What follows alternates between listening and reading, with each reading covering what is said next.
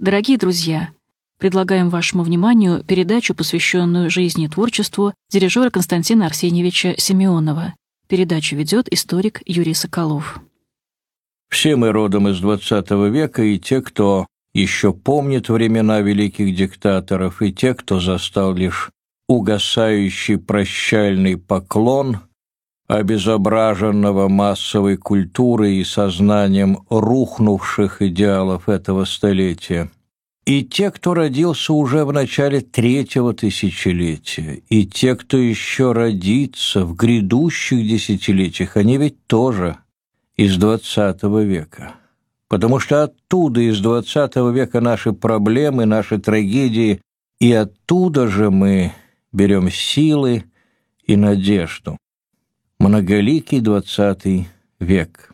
Есть люди, которые своей судьбой словно бы воплотили в себе драматургию железного двадцатого века. И поучительно интересна попытка увидеть это время через жизнь одного человека.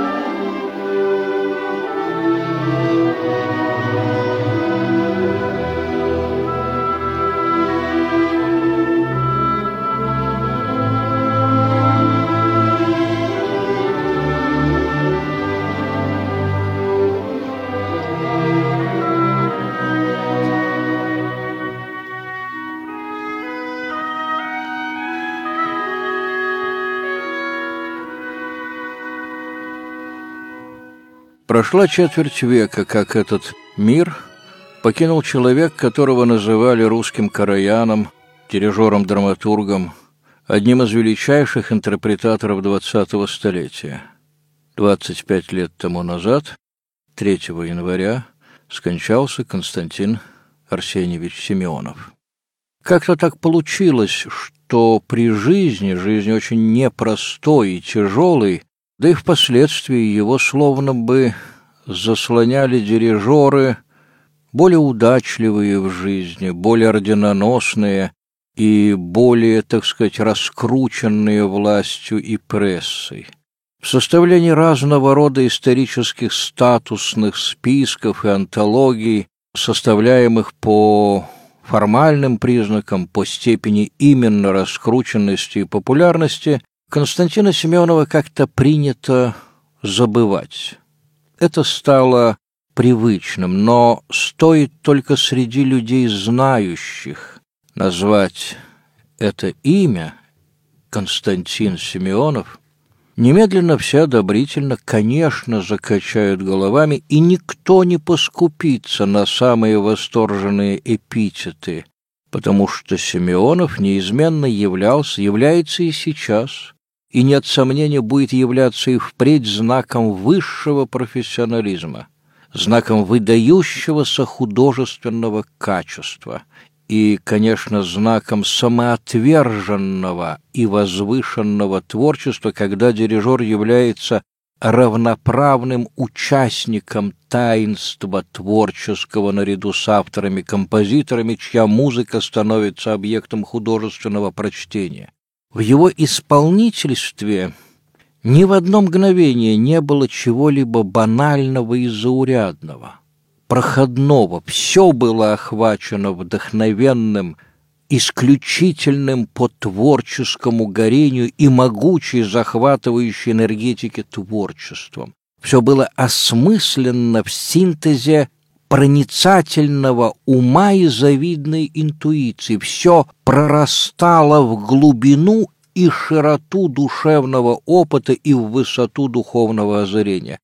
Он навсегда вошел в число тех выдающихся Богом отмеченных людей, которыми мы можем гордиться, кто постиг своей мыслью и выразил в своем искусстве душу своего народа, возвеличил свое Отечество, и чье имя навечно вписано на золотые скрижали России.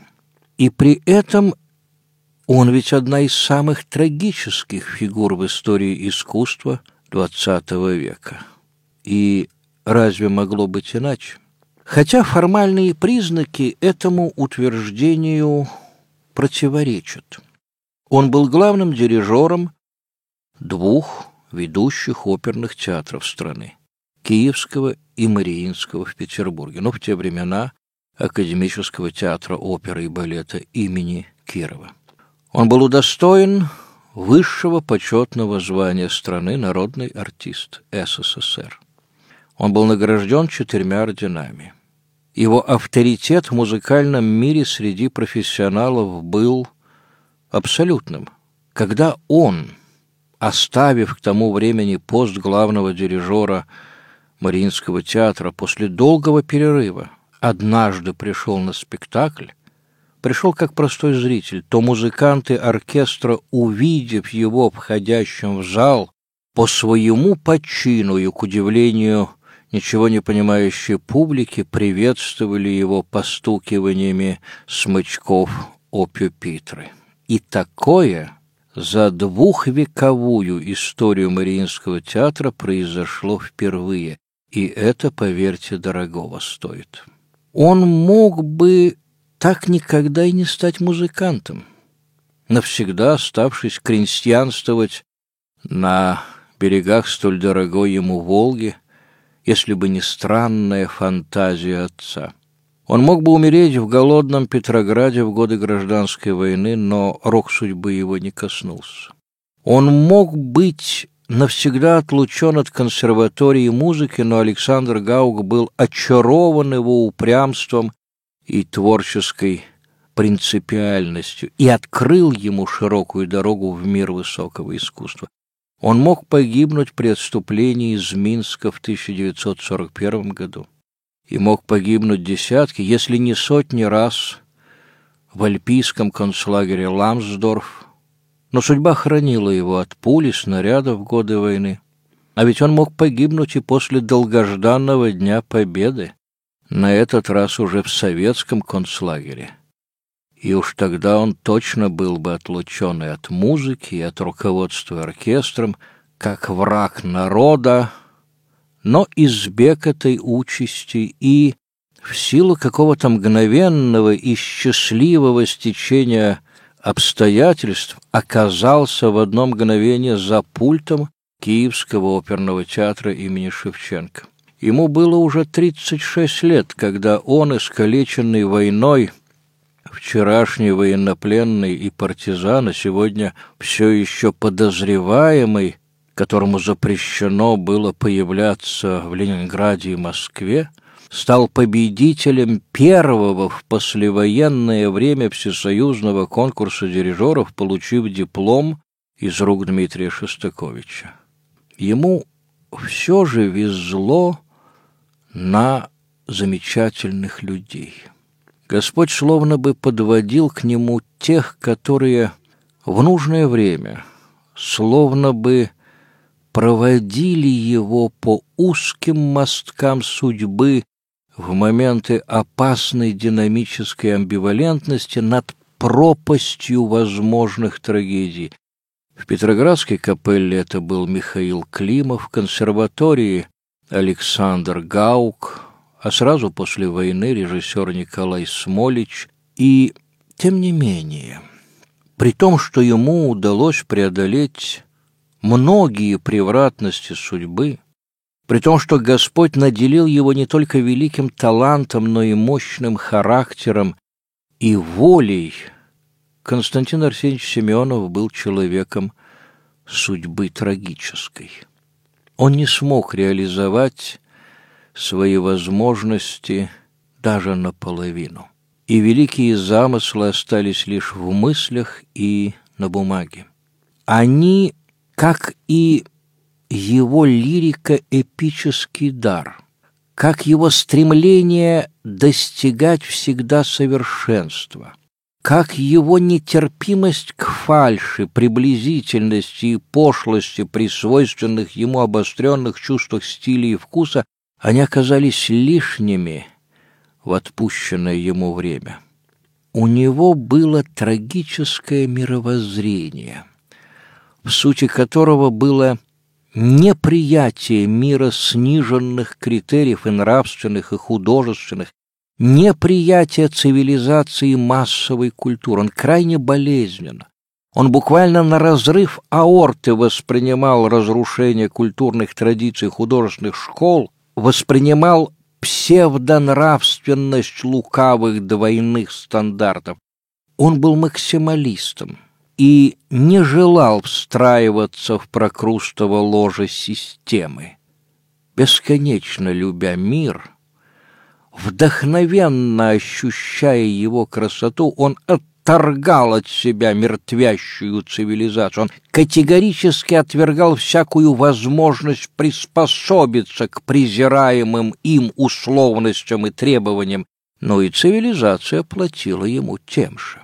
Ведь по существу Константин Арсеньевич Симеонов вел жизнь скитальца из Ленинграда в Петрозаводск, из Петрозаводска в Минск, а затем война, а после войны Киев, откуда вырвался спустя двадцать лет вновь в Ленинград, а затем на короткое время опять-таки Киев, с тем, чтобы окончить свои дни, вырвавшись из Киева вновь на берегах Невы, в городе, который он любил, но который к его судьбе оставался неизменно холоден.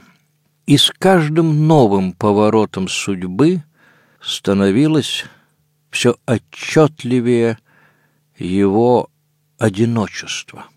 В биографии Константина Арсеньевича Симеонова с предельной силой воплощена была трагедия неизрасходованного, огромного творческого потенциала. Константин Арсеньевич Семенов родился в деревне Казнаково. Это на верховьях Волги в Тверской губернии. Это была потомственная крестьянская семья, на которой отразились все изменения в эпоху наступающего капитализма и революционных потрясений. Арсений Потапов и Просковья Горбунова — это родители будущего музыканта. Они в ранней юности отправились в Петербург на поиски работы. И работали на предельной фабрике «Штиглица». За участие в забастовках Арсений Потапов был уволен.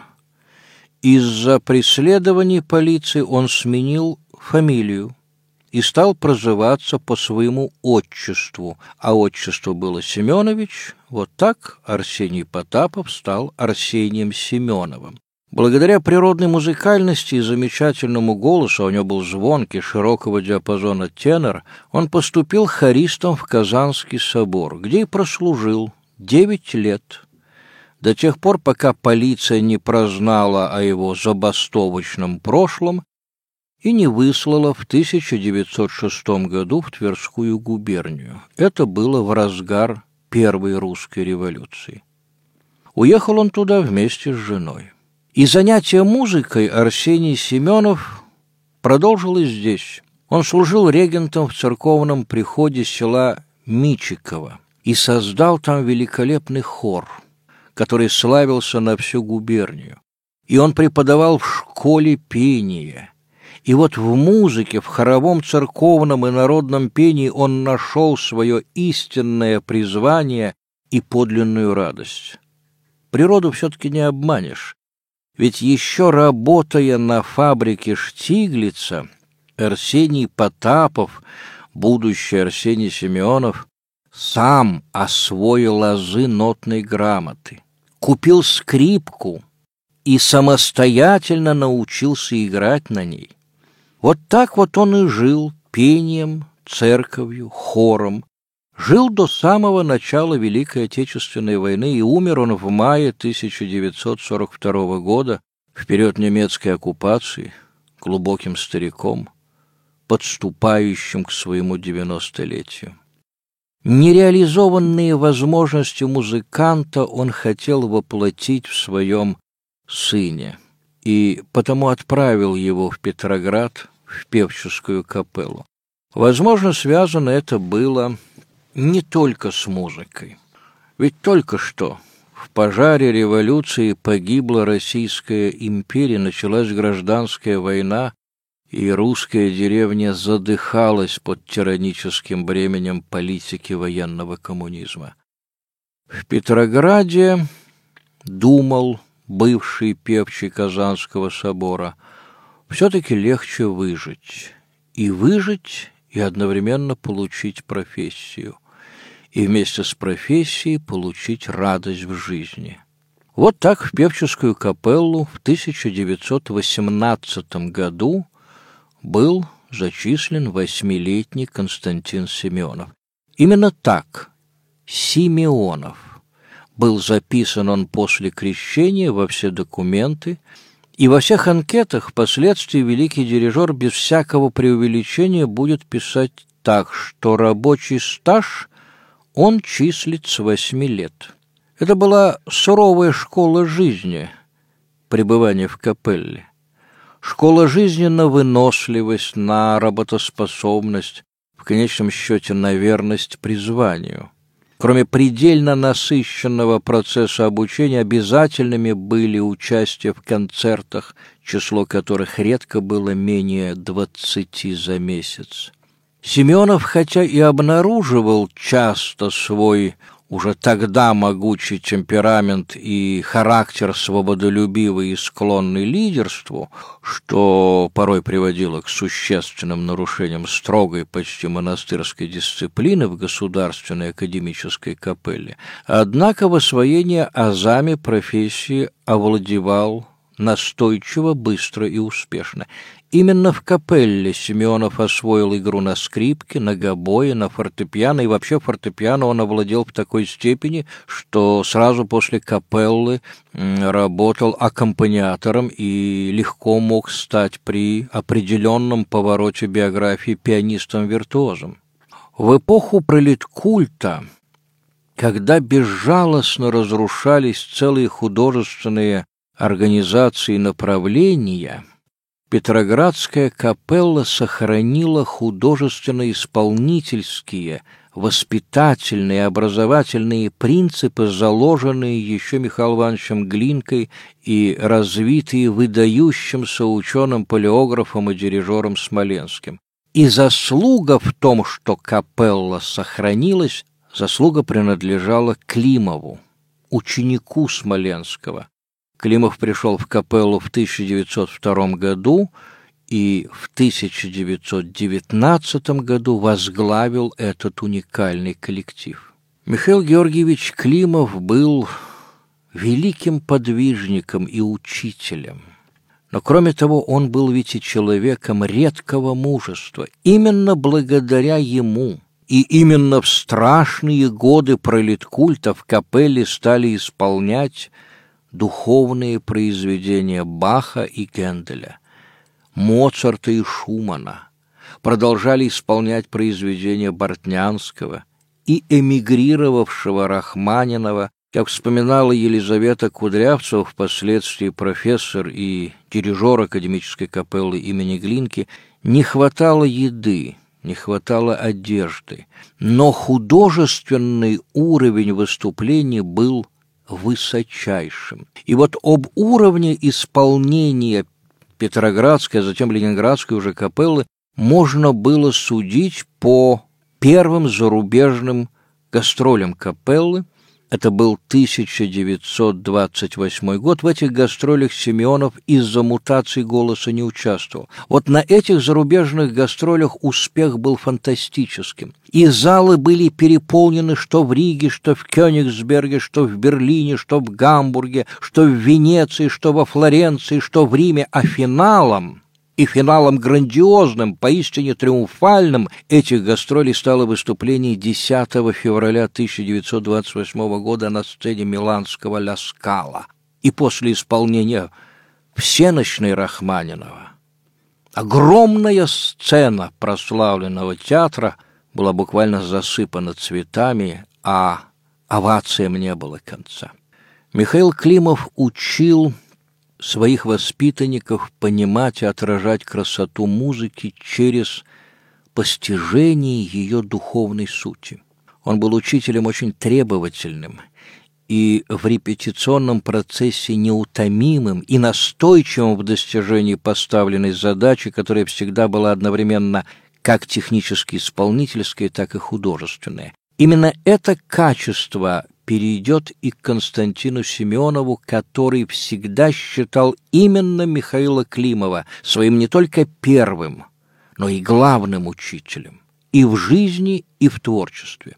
Именно от Климова особенная мануальная техника Семенова, экономность и предельная выразительность жеста – пластическая чуткость кисти и какая-то невероятная способность передавать весомость или воздушность, вечность фразы. Как и Климов, Семенов почти не будет пользоваться дирижерской палочкой, делая акцент не на формально-ритмической стороне, а на образно-пластической необремененной палочкой кисти сподручнее было, так сказать, лепить музыкальную фразу во всех ее интонационных особенностях. Впрочем, Константин Арсеньевич Семенов никогда и не заботился, надо сказать, об эстетике жеста, о внешней его красивости и эффектности. «Я дирижирую не для зрительного зала» а для музыкантов на сцене, — говорил он, — и мы занимаемся здесь музицированием,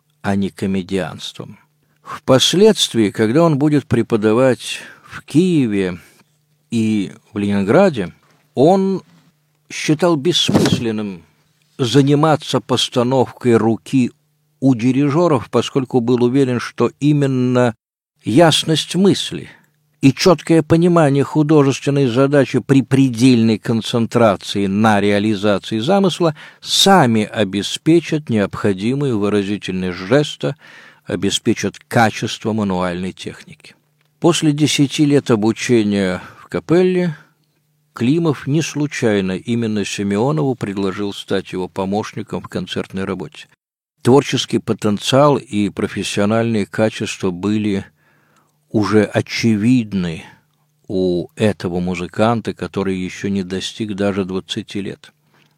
Семенов, как дирижер-ассистент хора, участвовал в исполнении больших ораториальных произведений, в частности, в Большом зале филармонии, где ему пришлось помогать таким метрам, как Кнаперсбуш, Вальтер, Абендрот, Штидри, Зандерлинг, Вайнгартнер и все они отмечали прекрасную память и феноменальный слух, и яркий темперамент, и редкую художественную отзывчивость юного ассистента хора.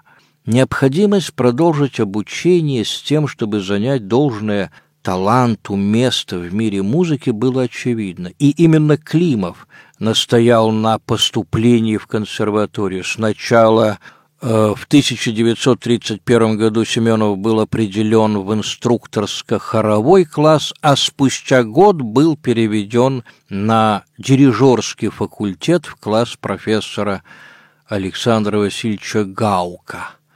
Выдающегося дирижера и педагога, ученика Калафатти, Блюменфельда и самого Глазунова – Гаук встал за дирижерский пульт в тот самый год, когда Семенов приехал в Петроград.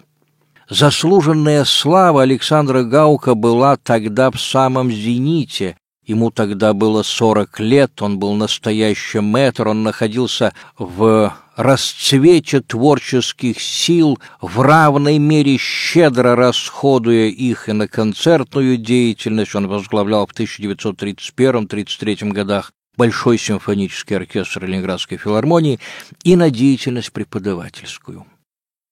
Занятия студент Симеонов, конечно, совмещал с дирижерской и хормейстерской работой там же, в консерватории, в оперной студии, где он оказывался в сфере творческой неукротимой энергии профессора Ивана Ершова, великого тенора, и великого энтузиаста, подвижника оперного театра, талантливого режиссера, талантливого педагога, одновременно и хранителя традиций, и новатора музыкального театра. Впоследствии сокурсник Семенова, дирижер Димитриади, писал необычайно увлекательными, совершенно незабываемыми были занятия по сценическому мастерству, которые проводил Иван Васильевич Ершов.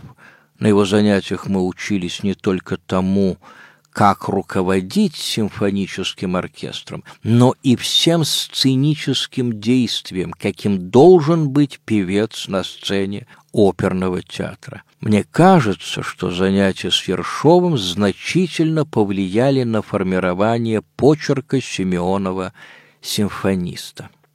Кроме Ершова, в оперной студии э, Симеонову придется работать и с другими профессорами-вокалистами. Среди них были такие выдающиеся мастера, как Гвальтьеро Бассе, и Павел Андреев, и Владимир Косторский, и Евгения Бронская, и Наталья Акимова. Работа под началом таких мастеров. С молодыми оперными певцами и студентами окажет весьма благотворное значение на творчество, на профессиональный опыт Семенова, ведь на протяжении почти всей своей жизни он будет прежде всего связан именно с оперным театром. И в Минске, и в Киеве, и в Москве, и в Ленинграде.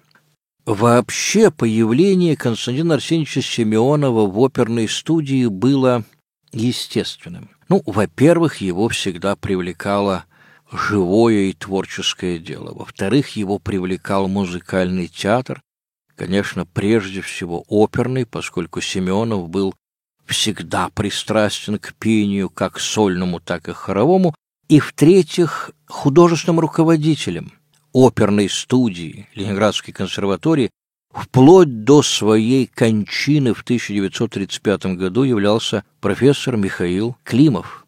Обоих связывала друг с другом особая душевная связь, особые творческие отношения. Семенов был человеком благодарным и считал за честь и долг быть помощником своего учителя и в консерватории, как он был до того его помощником в капелле.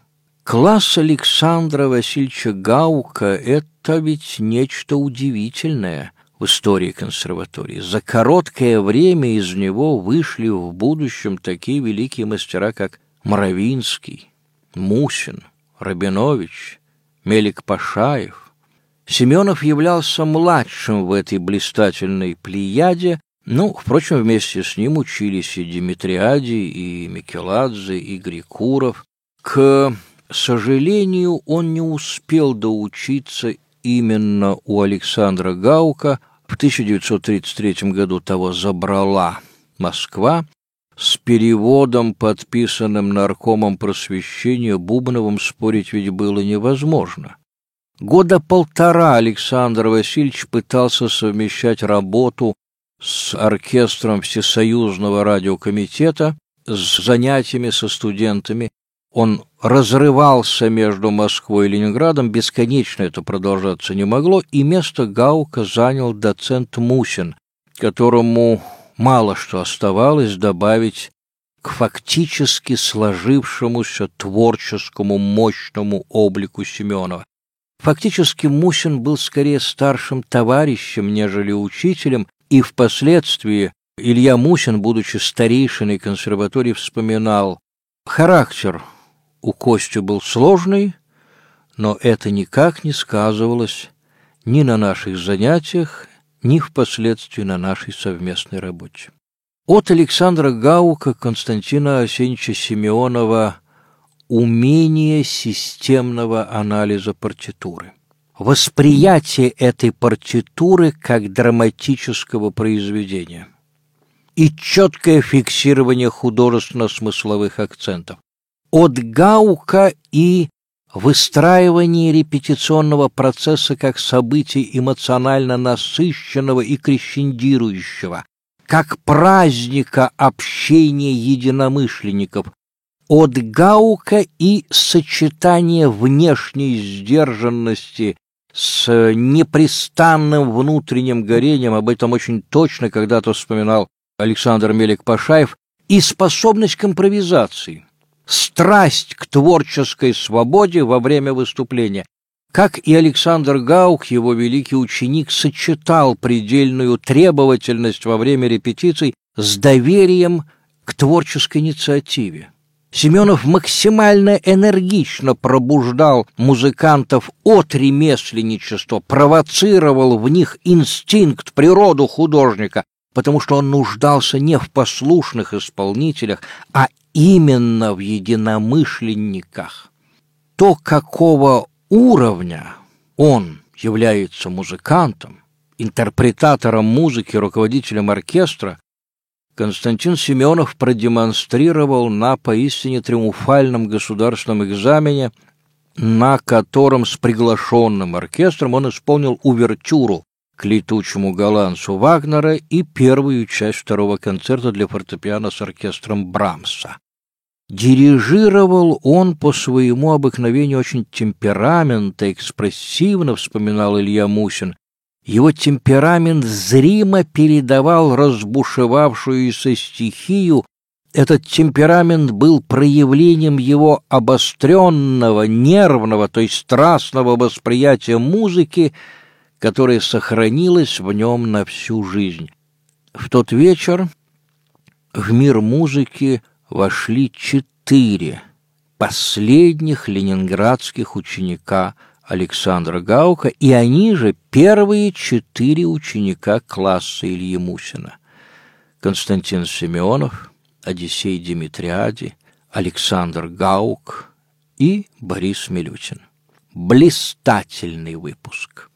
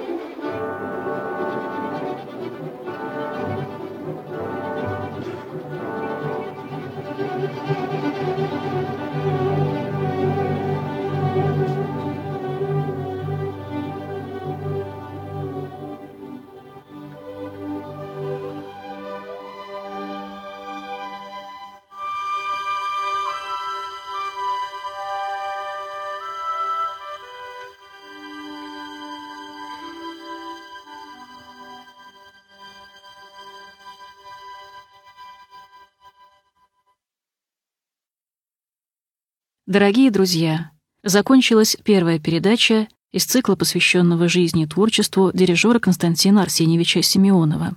В передаче прозвучала третья часть симфонии Петра Ильича Чайковского «Манфред» в исполнении Большого симфонического оркестра Гостелерадио под управлением Константина Симеонова. Запись 1960 года. Передачу для вас подготовил и провел историк Юрий Соколов.